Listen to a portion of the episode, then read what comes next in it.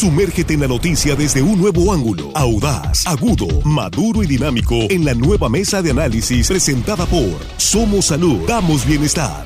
Tu salud es lo más valioso, pero también debes cuidar tu economía. Ven a Somos Salud. Te ofrecemos más de 30 especialidades médicas, análisis clínicos, rayos X, lentes, tomografía, servicios dentales y mucho más. En Tres Ríos, La Conquista y Barrancos. Consulta solo 350 pesos. Somos Salud. Damos bienestar.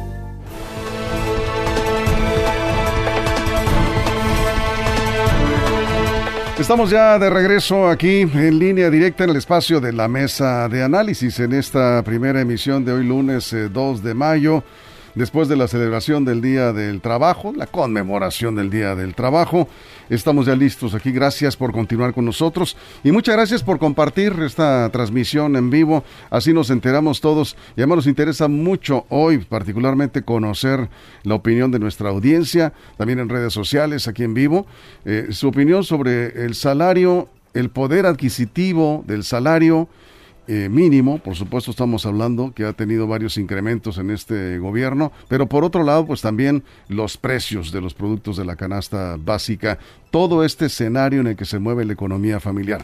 Bien, antes que nada, permítame saludar a nuestros compañeros aquí en la mesa. Jesús Rojas, ¿cómo estás? Buenos días. ¿Qué tal, Víctor? Buenos días, buenos días al auditorio, buenos días a los compañeros. Bueno, este tema que al final se resiente, los días 15 y los días finales de mes, cuando se vienen los pagos, cuando no alcanzan los salarios y cuando pues la mayoría de las personas estamos buscando cómo hacer de más ingresos. Cómo estirar el sueldo. Hasta donde se pueda como liga. Exactamente, bueno, exactamente es el, el, tema. Y bueno, aquí está también Juan Ordorica. ¿Cómo estás, Juan? Bienvenido. Muy buenos días, Víctor, amigos de la mesa, Axel ahora, hermano, un abrazo hasta su casa eh, a nuestros compañeros ahí en la producción y por supuesto al auditorio que hoy lunes, que todo el mundo tiene que chambear en lunes, le mandamos un saludo.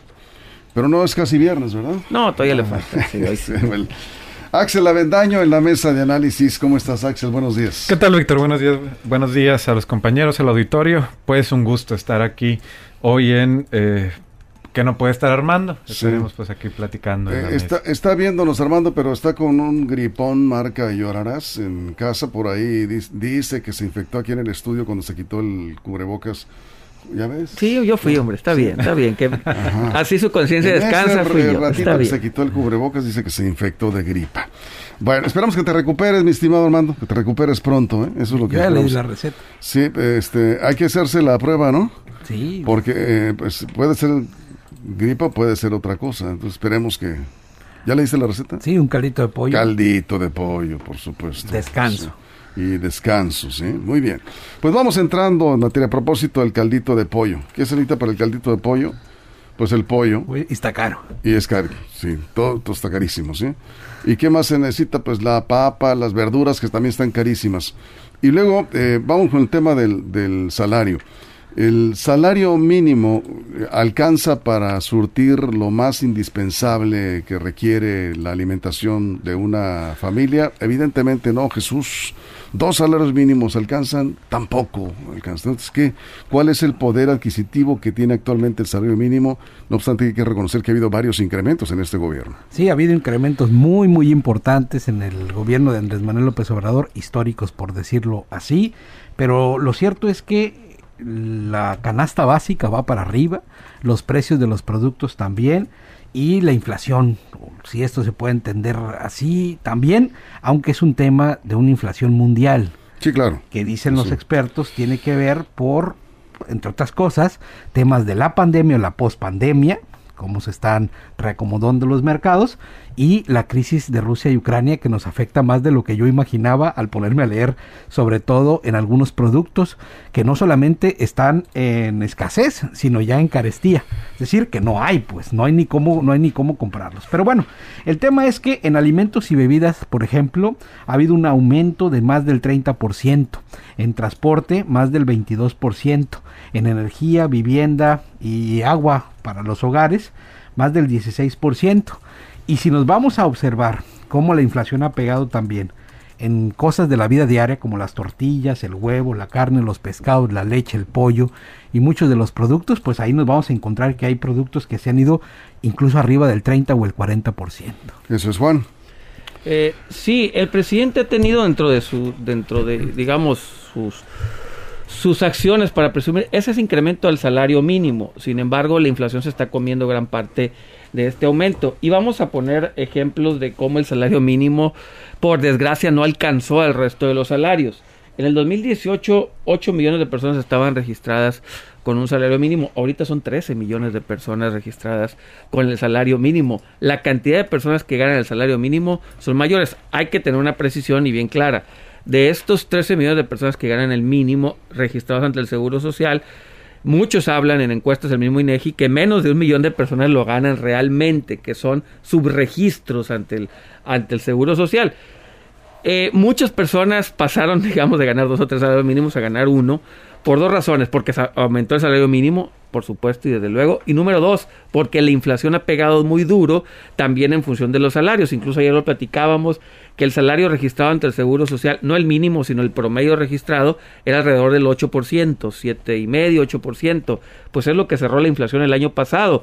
Los salarios aumentaron eh, un poquito abajo de la inflación, están perdiendo su, su valor, este, su, su competitividad. El salario mínimo por decreto es fácil aumentarlo, lo estamos viendo, el presidente lo ha aumentado. El problema es que el resto de los salarios no es tan fácil cuando no existe una economía vibrante, cuando no existen los elementos competitivos del gobierno, cuando no hay productividad en el país, ahí es donde se empieza a complicar. Hacer las cosas por decreto es muy fácil, pero ya si nos vamos realmente al mercado del salario en el país, no ha podido aumentar por encima de la inflación, ni cerquita, debido a las grandes carencias que tenemos estructurales en materia económica. En, este en la zona fronteriza, Axel, el salario está en 260 pesos cerrados, ¿no? 170, 172 en el resto del, del país de 88 pesos que estaba cuando inició el gobierno. O sea, el gobierno finalmente, López Obrador, ha cumplido con los eh, trabajadores en lo que se refiere al incremento del salario mínimo, mucho más que sus antecesores. Esto es indiscutible. ¿no? Sí, eh, creo que hay que reconocer esa parte, eh, el gran aumento, por así decirlo, al al salario mínimo. Tan solo en el 2022 digamos, respecto al 2021, el incremento fue del 20% aproximadamente.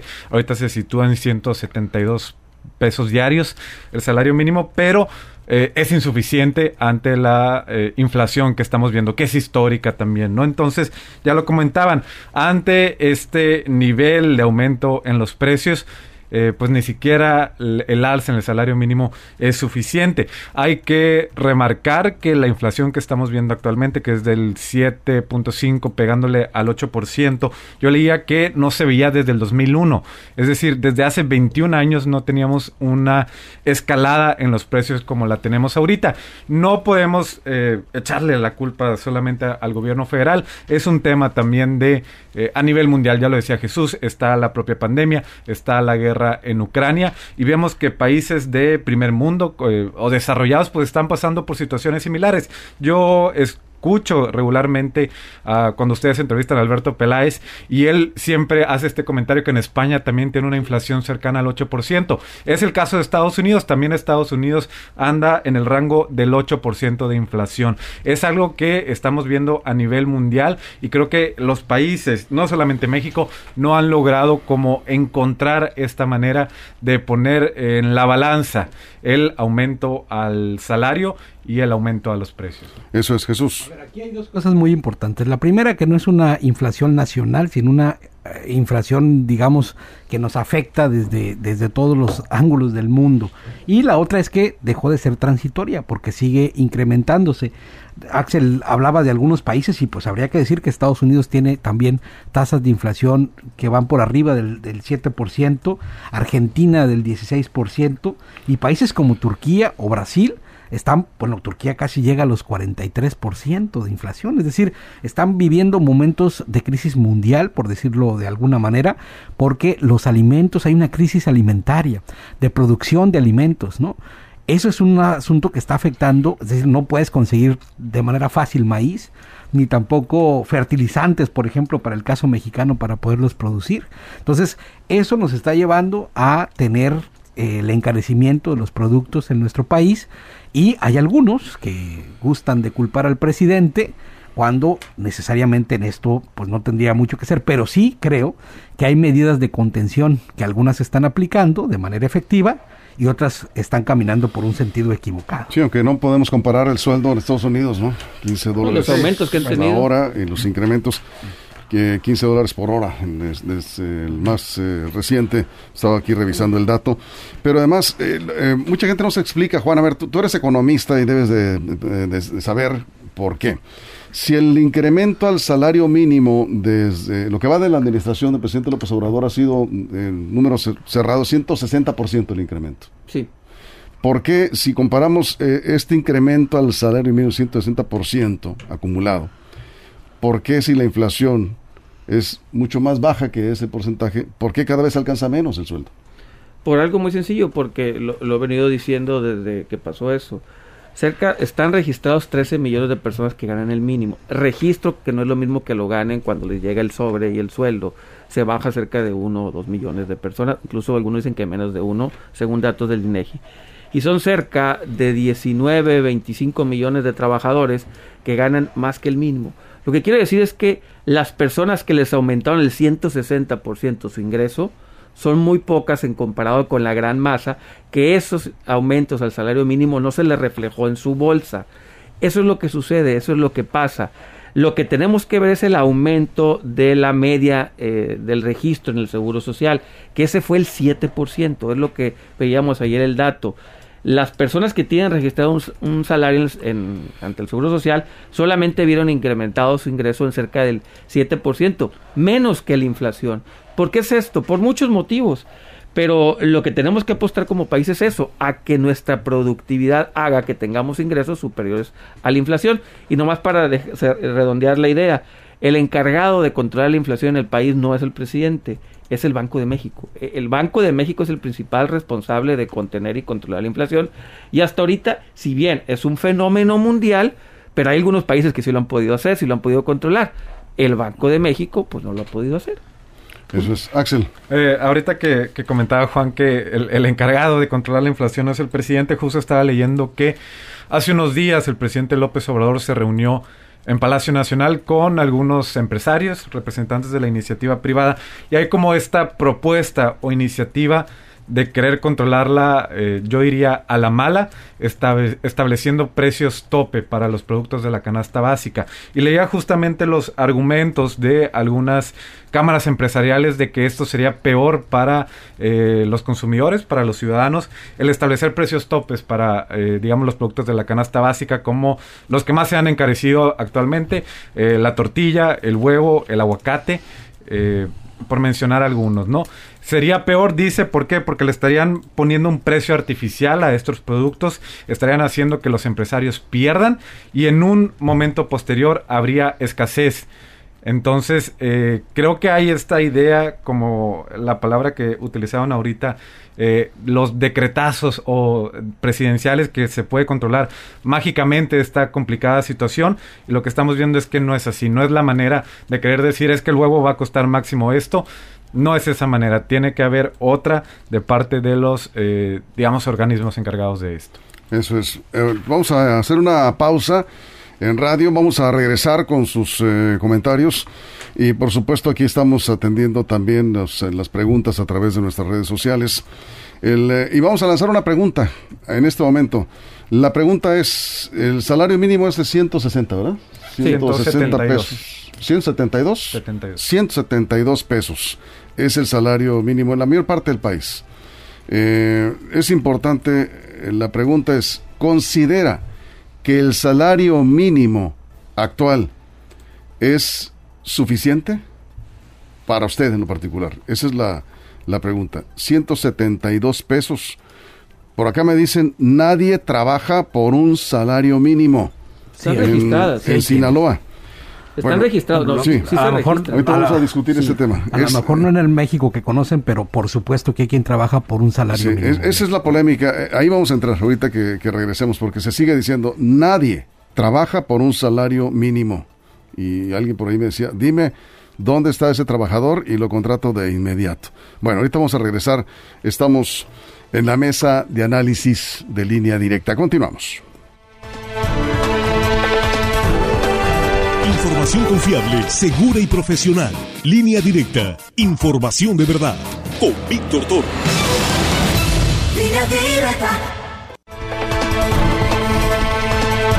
Estamos aquí en el corte eh, comentando precisamente cómo algunos trabajadores prefieren ir a ganar el mínimo a Estados Unidos que ganar aquí un salario, digamos, de dos o tres mínimos, porque finalmente no hay ninguna comparación, decías, Axel. Ah, que, bueno, la diferencia es bastante alta, ¿no? Evidentemente hay que eh, tomar en cuenta que Estados Unidos es mucho más caro también eh, el, estilo de vida, ¿no? Hablando de vivienda, hablando de los propios alimentos, pero bueno, haciendo la comparación, en México ya... Eh, con la conversión, el salario mínimo es de 257 dólares al mes.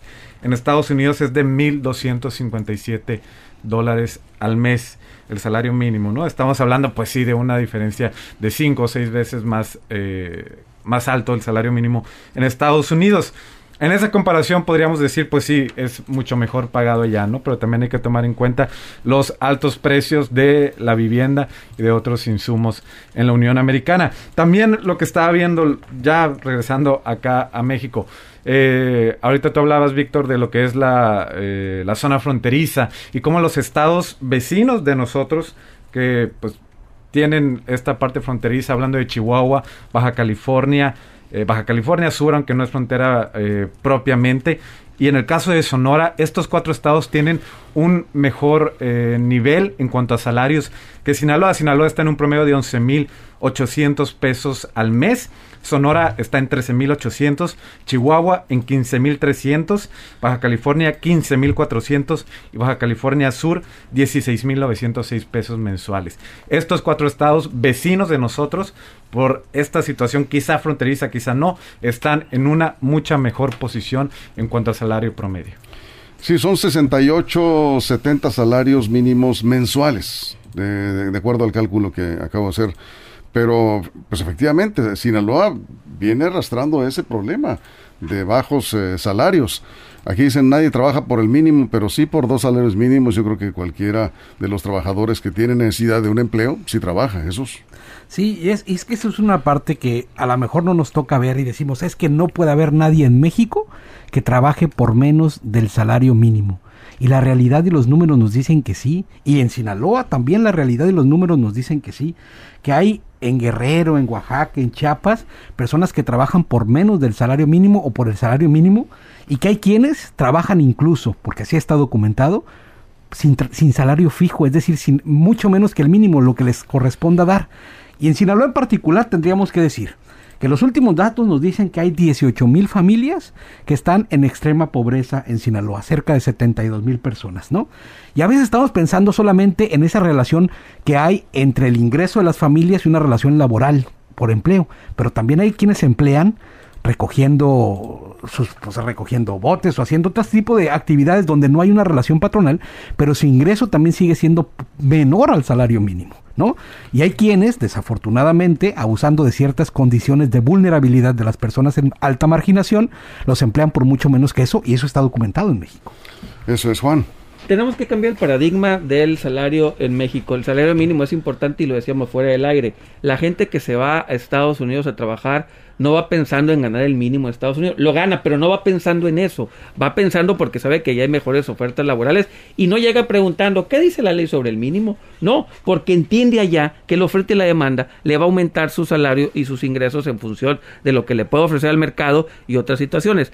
Aquí en México nos clavamos mucho con el tema del salario mínimo cuando tendríamos que empezar a ver otras situaciones. Hace unas semanas eh, platicábamos de lo difícil que era para los comerciantes, al menos en Culiacán, conseguir mano de obra pagando más del salario mínimo y no la conseguían y no podían. Y, y ahí platicábamos, tenemos que entender que aparejado con el salario mínimo o el salario que le quieran dar, lo que el mercado quiera dar, tienen que venir prestaciones en conjunto y a un lado, por ejemplo, horarios flexibles, eh, guarderías, ya tenemos que pensar en algo, los que ofrecen trabajo y los que demandan trabajo, que todo debe de ser integral, no solamente el mínimo, porque ya estamos viendo que aún con un aumento del 160% del salario mínimo, aún así las plazas de trabajo no se llenan, porque no es suficiente tenemos y necesitamos que replantear el cómo estamos viendo el mercado laboral. A ver, aquí nos, nos comentan, y voy contigo, Axel. Dice, eh, siempre el incremento al salario ha sido menos que el aumento en los precios. En la realidad, el poder adquisitivo sigue disminuyendo, hay más pobres en México. Eh, este es, Jorge eh, Pacheli, eh, Rafael Castro, lamentable, no, no, es el problema, dice, hay muchos patrones que se aprovechan de la necesidad laboral de las personas y pagan lo que, no pagan lo que debe ser, pagan poco, es una realidad y si quieres actuar por cuenta propia te corren, dice, me, me han tocado algunos casos y aparte sin seguro social, sin prestaciones, esa es otra. Bueno, Axel. Sí, bueno, eh, abordabas diversos puntos, Víctor, eh, interesantes, ¿no? Esta situación, una es, eh, por así decirlo, los trabajos informales o que no, digamos, dan este tipo de prestaciones. La informalidad es un tema importante, ¿no? Ahorita estamos hablando de los salarios mínimos, de los trabajos formales, pero recordemos que una gran parte, si no es que la mayoría de los mexicanos laboran en la informalidad, o sea que ni siquiera hay datos oficiales de cuánto ganan al mes eh, y de, cuánto perciben, ¿no? Esa es una situación interesante. Eh, otra, la pregunta que decíamos eh, hace un ratito, de si alguien trabaja por menos de un salario mínimo, yo coincido con Jesús, no podemos decir que no hay nadie, y poniéndolo en números ya claros, ¿no? ¿Cuánto gana alguien que gana eh, el salario mínimo en México? Alrededor de 5 mil pesos mensuales. Yo creo que sí, yo creo que debe haber personas que ganen 4 mil pesos al mes, 4 mil 500, o sea, ni siquiera estarían alcanzando lo que es propiamente el salario mínimo. Y si les pones el panorama de te vas a Estados Unidos, ya hice la conversión. ¿Cuánto es el salario mínimo en Estados Unidos? 25 mil 600 pesos al mes. Si alguien que en México gana 4 mil pesos le dices, te vas a Estados Unidos a ganar 25 mil, dice, pues me voy a, ganar el salario mínimo allá. Y además uno pensaría que están en el campo agrícola o en algunas actividades que de por sí se entiende son mal pagadas, pero no. Hace poquito estaba platicando con un muchacho de los que trabajan en ballet parking, por ejemplo, y tiene un sueldo semanal de mil pesos, más propina, pero su sueldo como tal es de mil pesos. Es el caso de los meseros también. Entonces ahí te pones a pensar, bueno, está ganando por debajo del salario mínimo, está ingresando tal vez por encima, ¿no? Por encima de eso, por las propinas y por lo que él se puede conseguir, pero no puede contar con ello. Y no tiene seguro social. Muy probablemente no, eso sí no, no le pregunté, pero bueno, sí hay personas que trabajan por menos del salario Casi todos los casi todos los meseros están registrados ante el ante el Seguro Social con el salario mínimo, que es una industria muy importante generadora de empleos, sobre todo también aquí en Sinaloa. Pero los cuidacarros no. Los cuidacarros no, pero tampoco están registrados ante el Seguro Social, así que esa estadística no la podríamos negra eh, pero no la podríamos considerar de que si trabajas o no por el mínimo porque no, no, no aplica. Sí hay mucha gente que gana más del mínimo, claro, y por supuesto, y desde luego, eh, que yo creo que tendría que, que, no nada más ganar el mínimo, sino tener todas las condiciones que te ofrece estar registrado ante el Seguro Social. Hay que ver el mercado laboral de diferente manera, hay que entenderlo de diferente manera. Mientras no pongamos énfasis en la productividad, pueden subir el salario mínimo 500% si les da la gana. Eso no va a cambiar el, el, ingreso de los mexicanos. Tenemos que enfocarnos en otras maneras de aumentar los ingresos como país. Así es, Axel. Sí, bueno, es un tema complicado, ¿no? Es esta situación eh, lo que dice Juan de encontrar otra manera, ¿no? Creo que no es sencillo, es un tema que seguramente los economistas llevan bastante tiempo analizando. Y regreso a lo que decía hace un ratito, no es cuestión de decretos o de decisiones o de golpes sobre la mesa el intentar eh, controlar esta complicada situación que estamos viviendo, eh, histórica, por así decirlo, los niveles inflacionarios que, que tenemos eh, al menos no los veíamos desde hace 20 años, pero eh, pues sí es una situación compleja cómo encontrar este balance. Lo cierto es que con todo y el aumento en el salario mínimo, el poder adquisitivo estaba leyendo actualmente en México eh, pues sufrió una caída del el menos 1%, o sea, se está está perdiendo la gente, los mexicanos, poder adquisitivo pese a que ha subido el salario mínimo. En pocas palabras, cada vez el dinero alcanza menos. Acá me dice un empleador, dice, en mi opinión el salario mínimo es solo un índice, un indicador al menos en Sinaloa, nadie trabaja por el mínimo.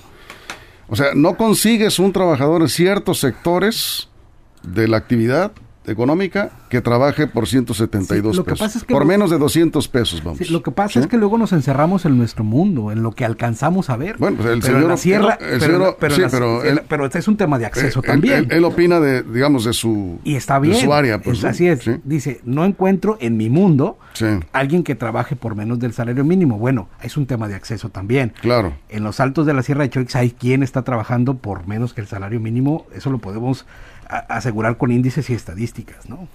Sí, y claro, el, eh, también nos dicen acá, el salario lo define la oferta y la demanda de mano de obra, punto. Si queremos mejores salarios hay que promoverlo, pues, la generación de empleos y la productividad. La productividad. Sí, ¿Qué claro. es la productividad? No es otra cosa que, que generar más con el mismo ingreso o con lo que estás pagando y eventualmente más tiempo, más horas te va a generar más ingresos. Si nos clavamos mucho con el tema del salario mínimo, efectivamente eh, nuestra escucha tiene razón. Hay segmentos del mercado que no quieren trabajar por el salario mínimo. El sector servicios es muy complicado que encuentres tú gente de personal que te quiera estar en el mostrador vendiendo por el salario mínimo ocho horas de trabajo. No es complicadísimo encontrar. Sí lo hay. El problema está que las estadísticas te dicen que lo que registras ante el Seguro Social como mínimo en la realidad no lo es. Hay gente que sí trabaja por el mínimo, pero son las menos, no son las más. Lo que Sí. hay que ver que esas que trabajan por el mínimo mejoren su Sí. calidad de vida y los que ganan dos o tres salarios mínimos, ver de qué manera podemos aumentar sus A ver cómo le respondes en 30 segundos a Juan Cruz Baiza. No es suficiente el salario mínimo, aún con los aumentos, pero lo importante es que continúen los incrementos salariales como en este gobierno y no se estanquen como en sexenios anteriores donde los salarios eran de centavitos. Si, si lo hacen por decreto, lo que estamos viendo es eso, que solamente va a aumentar a un porcentaje mínimo de la población y el resto no va a tener esos ingresos. Se Sí. tiene que hacer no por decreto, sino por productividad colectiva. Eso es. Aquí dice Álvaro Martínez. ¿Puede decirme si es día laboral? Axel, respóndele. Pues aquí estamos. Sí, es día laboral. A- ayer fue el, el inhábil. Sí. Ayer domingo, pero hoy. Si trabajaste ayer, te pagan, te deben de pagar triple, ¿no?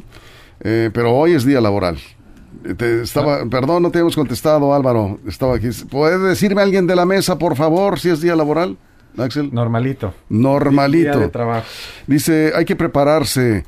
Actualmente los desarrolladores de software están escasos por el home office global y esto, dice, obliga a las empresas a pagarles más para poder conseguir empleados en este sector. Bueno, es, ese es un sector, Axel, vamos a decir, de, de muy buenos salarios. Sí, ¿eh? claro, Sí. evidentemente, pero creo que aquí eh, lo que subyace en el fondo es la desigualdad, es decir, hay evidentemente áreas, profesiones donde no te van a trabajar por el mínimo, como lo comentabas, Claro. un desarrollo- desarrollador de software o un ingeniero en tecnologías complejas, pues bueno, él se puede cotizar su trabajo en 40 mil, 50 mil pesos mensuales o más. Pero eh, lo ideal sería, eh, en esta discusión de si hay gente que trabaja o no por el menos del mínimo, yo creo que no lo debería haber, pero sí lo hay. Creo que hay que reconocer esa parte. Y es una cuestión de desigualdad, sobre todo en las personas quizá que no tuvieron oportunidad de prepararse o de tener alguna... eh, carrera, E- ese tipo de personas con este tipo de trabajos más precarios, pues son los que están en esta condición. Entonces es un tema de desigualdad y la idea o lo ideal sería ni siquiera preguntarnos si hubiera personas que trabajan por menos del mínimo. No las debería haber, pero la realidad en México es que sí las Pues hay sí. y muchas que ni siquiera están registradas porque no sabemos Así ni cuánto Ante- ganan. Cerramos 30 segundos. Pues ante esta situación de incertidumbre, Víctor, pu- y como no podemos cambiar desde nuestra casa el mercado, lo que sí podemos hacer es de nuestras economías tomar decisiones inteligentes, como por ejemplo no comprar cosas que no necesitemos, pensar dos veces si hacemos una fiesta de 15 años para 200 personas o, o más bien hacemos algo muy pequeño para pues para evitar esos gastos De que acuerdo, yo creo sí, sí. Terminan golpeando duramente los bolsillos y lo más importante, cuidar los créditos. Sí. De las pocas familias que tengan acceso a créditos hay que cuidarlos muy bien, es decir, ¿en qué vas a usar tu crédito?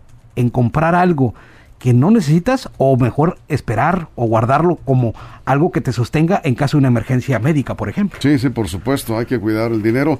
Bien, nos vamos. Un comentario final. El ingeniero García dice, a propósito de la dificultad para contratar trabajadores en la industria de la construcción, se ve una intensa crisis de mano de obra sí, sí, en el nivel de ayudantes. Antes se les, ma- se les llamaba peones.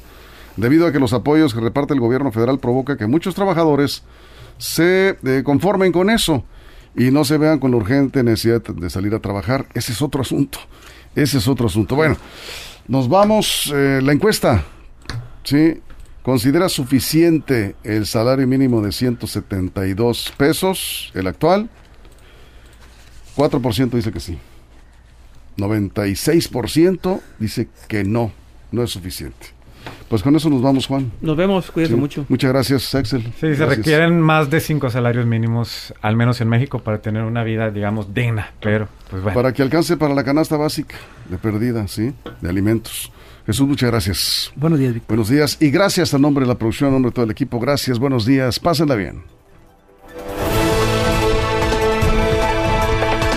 Somos Salud, damos bienestar. Presentó la mesa de análisis, nueva edición en evolución que suma valor. Conéctate en el sistema informativo más fuerte del noroeste de México. Línea directa con Víctor Torres. Esto fue Línea directa.